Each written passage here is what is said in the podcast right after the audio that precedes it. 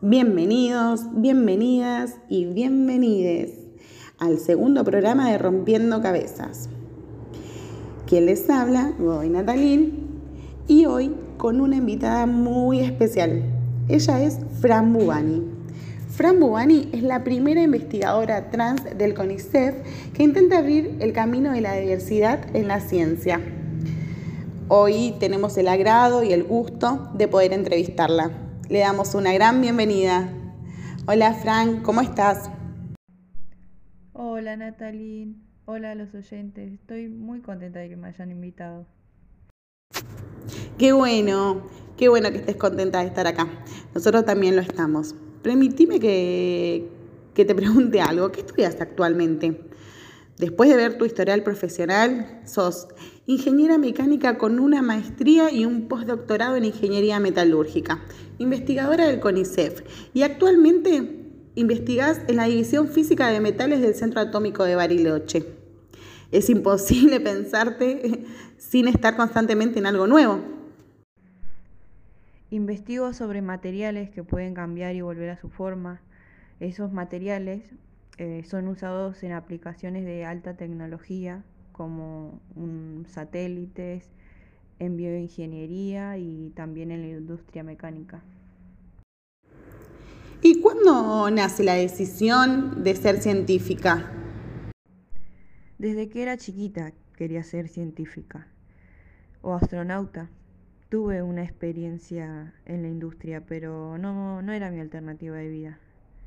Eso me convenció de volcarme en la ciencia.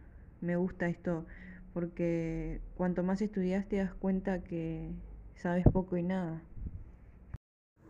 ¿Cómo fue el momento de tu cambio de nombre ante el CONICEF? Inicié el trámite y solicité la licencia médica para someterme a una cirugía de reasignación genital.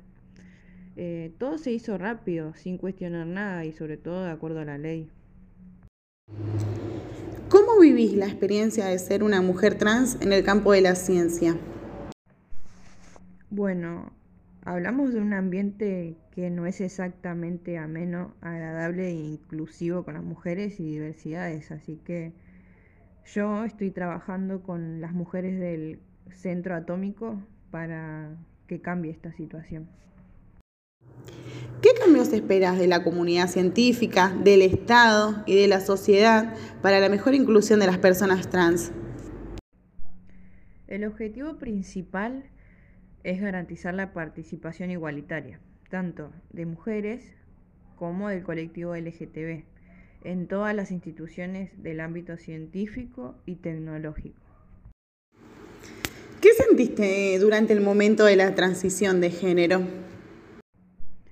Yo blanqueé mi transición recién en noviembre del 2019. Me pareció lo mejor esperar hasta el último segundo, porque es un ambiente bastante hostil. Hubo gente que me acompañó, otras que se alejaron. Fue un poco caótico, sí, al principio, pero luego de blanquearlo ya no había esos chistes homofóbicos o transfóbicos fue un gran avance. ¿Qué le sugerirías a otras personas que en este momento pueden estar sintiendo que su identidad de género no se corresponde con el sexo asignado al nacer? Yo les aconsejaría que no duden en buscar ayuda. Eh, es muy importante buscar el acompañamiento de especialistas en género, porque normalmente esto no es un conflicto que se resuelva con el paso del tiempo, no, esto empeora. Por eso es muy importante buscar la ayuda. Grandes palabras de Fran. Muchas gracias, Fran, por hablar con nosotros y éxito en todo lo que te propongas. No, muchas gracias a ustedes por brindarme el espacio. Muchas gracias.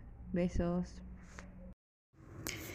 Así nos despedimos, gracias por estar del otro lado, nos encontramos en el próximo programa de Rompiendo Cabezas.